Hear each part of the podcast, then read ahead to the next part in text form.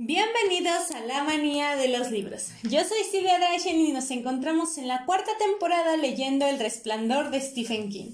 Así que sin más que decir, empecemos con este décimo episodio titulado Halloran. El cocinero no respondía a la imagen que Wendy tenía del personaje típico de la cocina de un gran hotel. Para empezar, a tales individuos se les llamaba chef y no eran vulgares como un cocinero. Para Wendy, cocinar era lo que hacía en su casa cuando metía las sobras en una fuente de horno y les agregaba tallarines. Además, el genio culinario de un lugar como el Overlook, que se anunciaba en la sección de hoteles temporada del New York Sunday Times, debía ser menudo y rollizo. Amén de lucir un fino bigote, como dibujado a lápiz, en el estilo de los astros de comedias musicales de los años cuarenta, tener ojos oscuros, acento francés y una personalidad aborrecible. Halloran tenía los ojos oscuros, pero eso era todo. Era un negro alto con un discreto peinado afro que empezaba a matizarse de blanco. Hablaba con suave acento sureño, riendo a menudo y mostrando unos dientes demasiado blancos y parejos para que parecieran naturales. También el padre de Wendy llevaba dentadura postiza, y a veces le hacía reír mostrándosela con su gran sonrisa mientras cenaban. Siempre que su madre estuviera en la cocina o hablando por teléfono, recordó Wendy. Danny alzó la mirada hacia aquel gigante vestido de sarga azul, sonriendo ante la facilidad con que Halloran lo levantó en brazos, diciendo No irás a quedarte aquí todo el invierno, ¿verdad? Sí, señor, respondió Danny sonriendo tímidamente. No, señor, vas a bajar conmigo a St. Pete y te enseñaré a cocinar. Todas las tardes nos iremos a la playa a bucear cangrejos, ¿de acuerdo? Danny rió encantado y meneó la cabeza. Halloran lo dejó en el suelo. Si piensas cambiar de opinión, dijo inclinándose hacia él con seriedad, vale más que lo hagas pronto. Dentro de media hora estaré en mi coche. Dos horas y media después estaré delante de la puerta 32, vestíbulo B del Aeropuerto Internacional de Stapleton en Denver, Colorado. Tres horas más tarde estaré alquilando un coche en el aeropuerto de Miami para ir a St. Pete. Donde hay sol, ahí me pondré el bañador y me reiré de todos los que estén atrapados en la nieve. ¿Comprendes, hijito? sí, señor, respondió el chico sonriendo. Al parecer tienen un muchacho estupendo, comentó Halloran volviéndose hacia Jack y Wendy. Eso creemos, dijo Jack teniéndole la mano que Halloran estrechó. Soy Jack Torrance, mi esposa Winifred, y a Daniel ya lo conoce. Y me alegro mucho, señora. ¿Cómo la llaman, Winnie o Freddy? Me llaman Wendy, respondió ella esbozando una sonrisa. Bueno, es más bonito que los otros. Acompáñeme, por favor. El señor Olman quiere que le enseñe el lugar y vaya, sí lo haré. Meneó la cabeza antes de susurrar. Y cómo me alegraré de dejar de verlo a él. Halloran lo condujo por la cocina más imponente que Wendy había visto en su vida reluciente y limpia. Cada superficie estaba encerrada y pulida como un espejo. Siguió a Halloran mientras Jack, completamente fuera de su elemento, se demostraba un poco con Dan. Junto a un fregadero de cuatro pilas corría una larga percha de la que pendían utensilios cortantes que iban desde cuchillos de trinchar hasta cuchillas de carnicero con dos mangos. La tabla de picar era tan grande como la mesa que ellos tenían en la cocina de su apartamento de Boulder. Una variedad increíble de ollas y cacerolas de acero inoxidable cubrían una pared entera del suelo al techo. Creo que cada vez que entre aquí tendré que ir dejando un reguero de migas de pan, bromeó Wendy. No se deje impresionar, le aconsejó Halloran. Por grandes que sean, no dejará de ser una cocina. La mayoría de estas cosas no tendrá que tocarlas, lo único que le pido es que la mantenga limpia. Esta es la cocina que yo usaría si fuera usted, aunque hay tres en total, en la más pequeña. La más pequeña, pensó Wendy, desanimada mientras la miraba. Tenía doce fogones, dos hornos comunes y uno de asador rotatorio, una plancha sobre la cual podían prepararse salsas a fuego lento o tostar almendras y avellanas, una parrilla y un calientraparatos, además de un montón de termostatos y botones. Todas de gas, explicó Halloran. ¿Ha cocinado con gas antes, Wendy? Eh, sí. A mí me encanta el gas, dijo el cocinero y encendió uno de los fogones. La llama azul cobró vida y él le bajó con delicadeza hasta reducirla a una tuene resplandor. Me gusta ver cómo se llama, cómo que llama estoy cocinando. ¿Ve dónde están las llaves de todos los fogones? Sí. Las que corresponden al horno están marcadas. Personalmente prefiero el horno del medio porque me parece que es el mejor que distribuye el calor, pero usted puede usar el que le guste más o los tres. Prepararé una cena de película en cada uno, dijo Wendy con una débil sonrisa. Halloran pareció divertirse. Sigamos junto al fregadero, le he dejado una lista de todos los comestibles que hay. ¿La ve? Aquí, mamá, exclamó Danny que se acercaba con un par de hojas de papel escritas por ambos lados con letra menuda. Buen chico, dijo Halloran cogiendo los papeles mientras le pasaba la mano por el pelo. ¿Estás seguro de que no quieres venir conmigo a Florida? ¿No te gustaría aprender a cocinar los mejores camarones en la criolla de este mundo?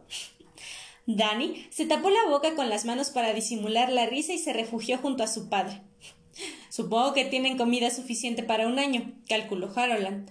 Tenemos despensa refrigerada, cámara frigorífica, verduras enlatadas de toda clase y dos neveras. Acompáñeme, se las mostraré.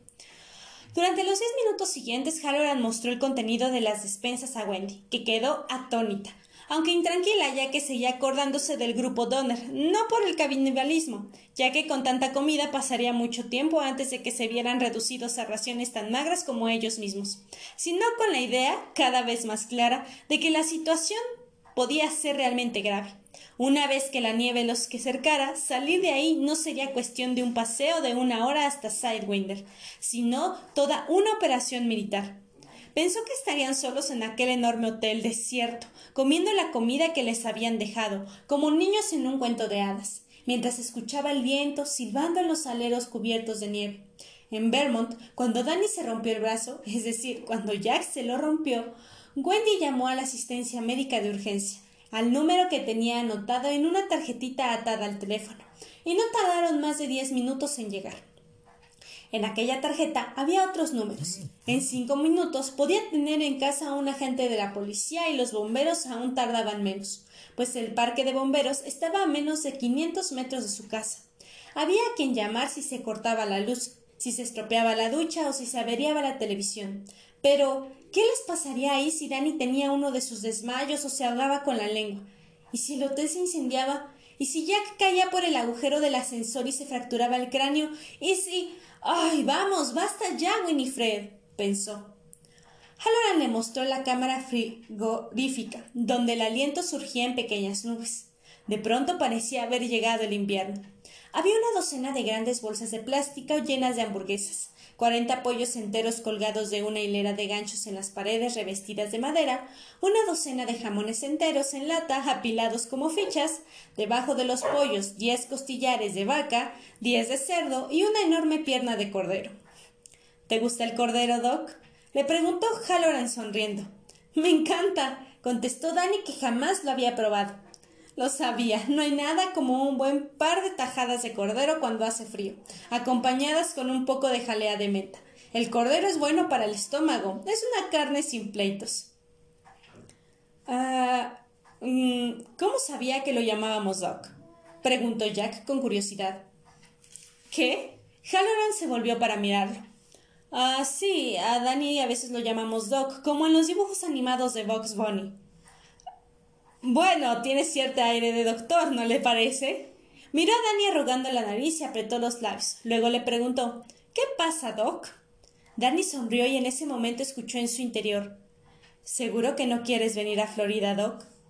La voz de Halloran sonó fuerte y clara, aunque el cocinero no abrió la boca. Danny lo miró, sorprendido y un poco asustado. El negro le guiñó un ojo y siguió prestando atención a las provisiones.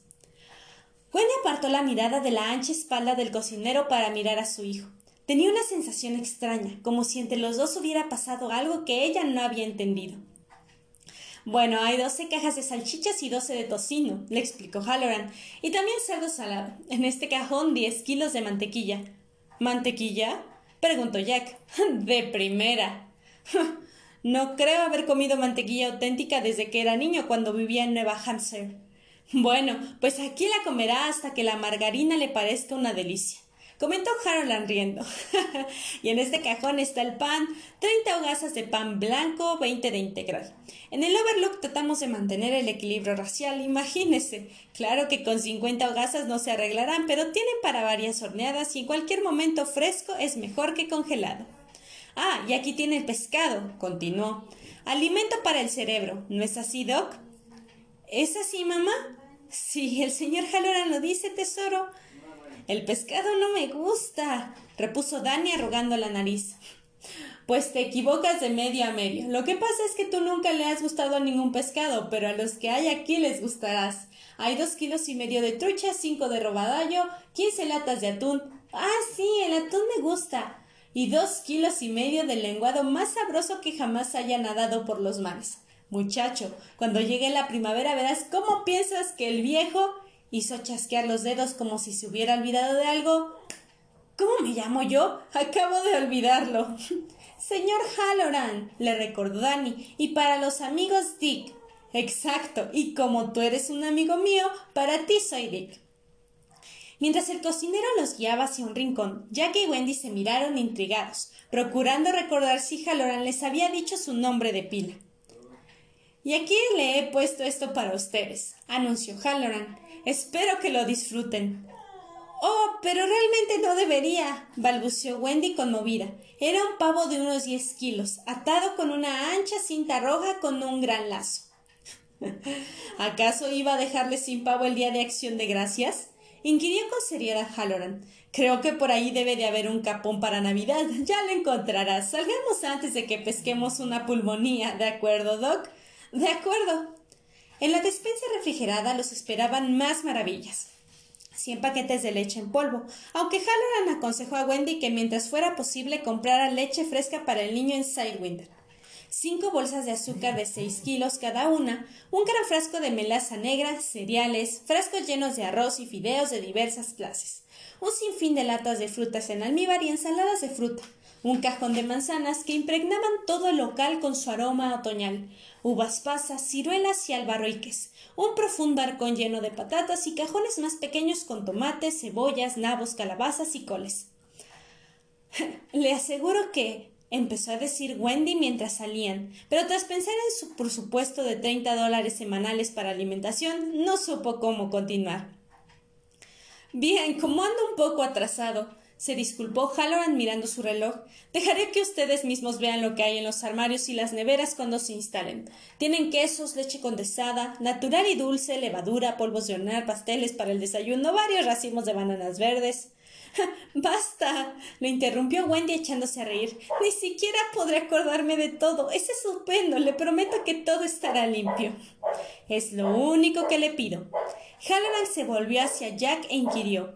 ¿Le encargó el señor Olman que se ocupara de cazar las ratas de su campanario?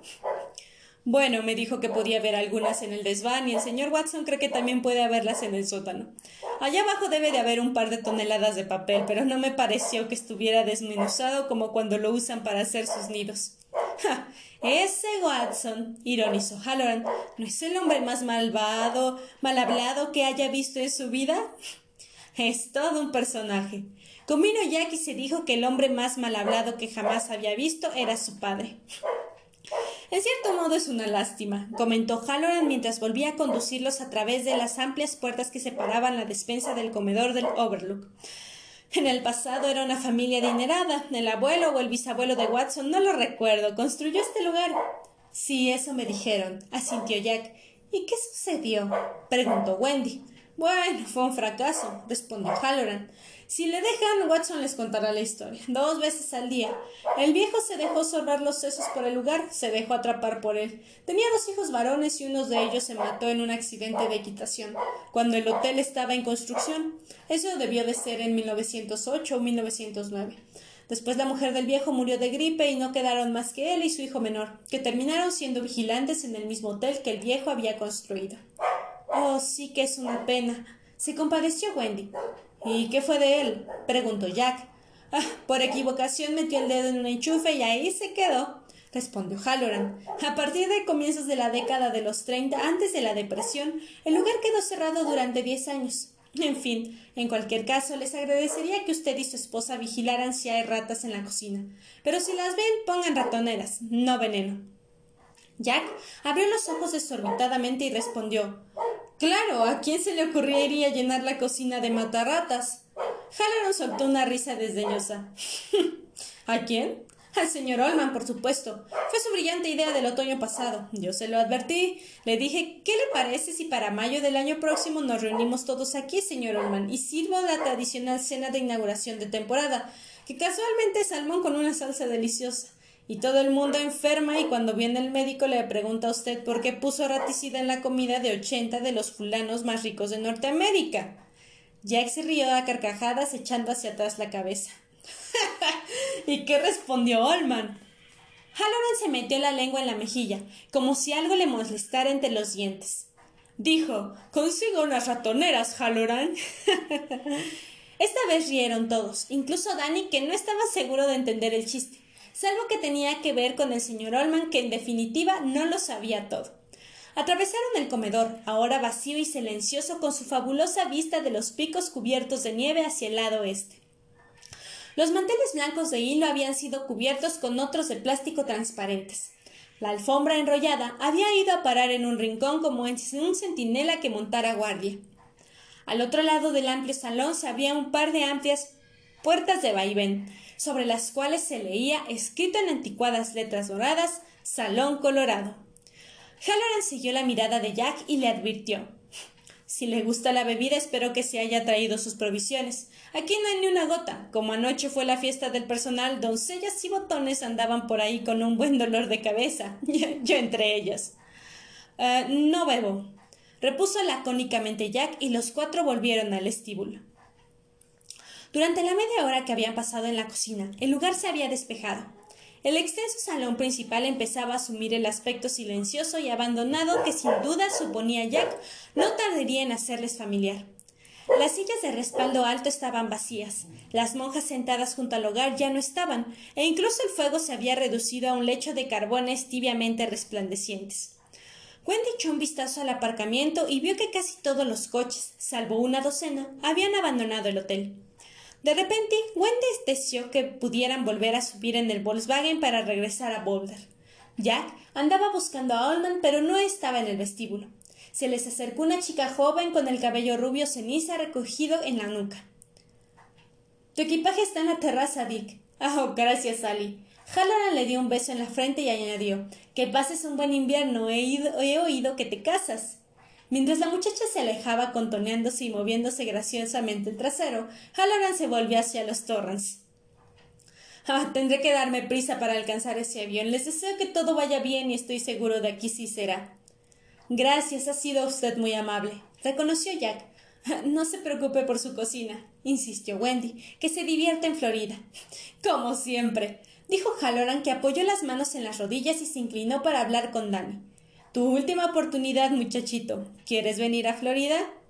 Creo que no, repuso Danny sonriendo. De acuerdo. ¿Quieres echarme una mano para llevar mis maletas hasta el coche?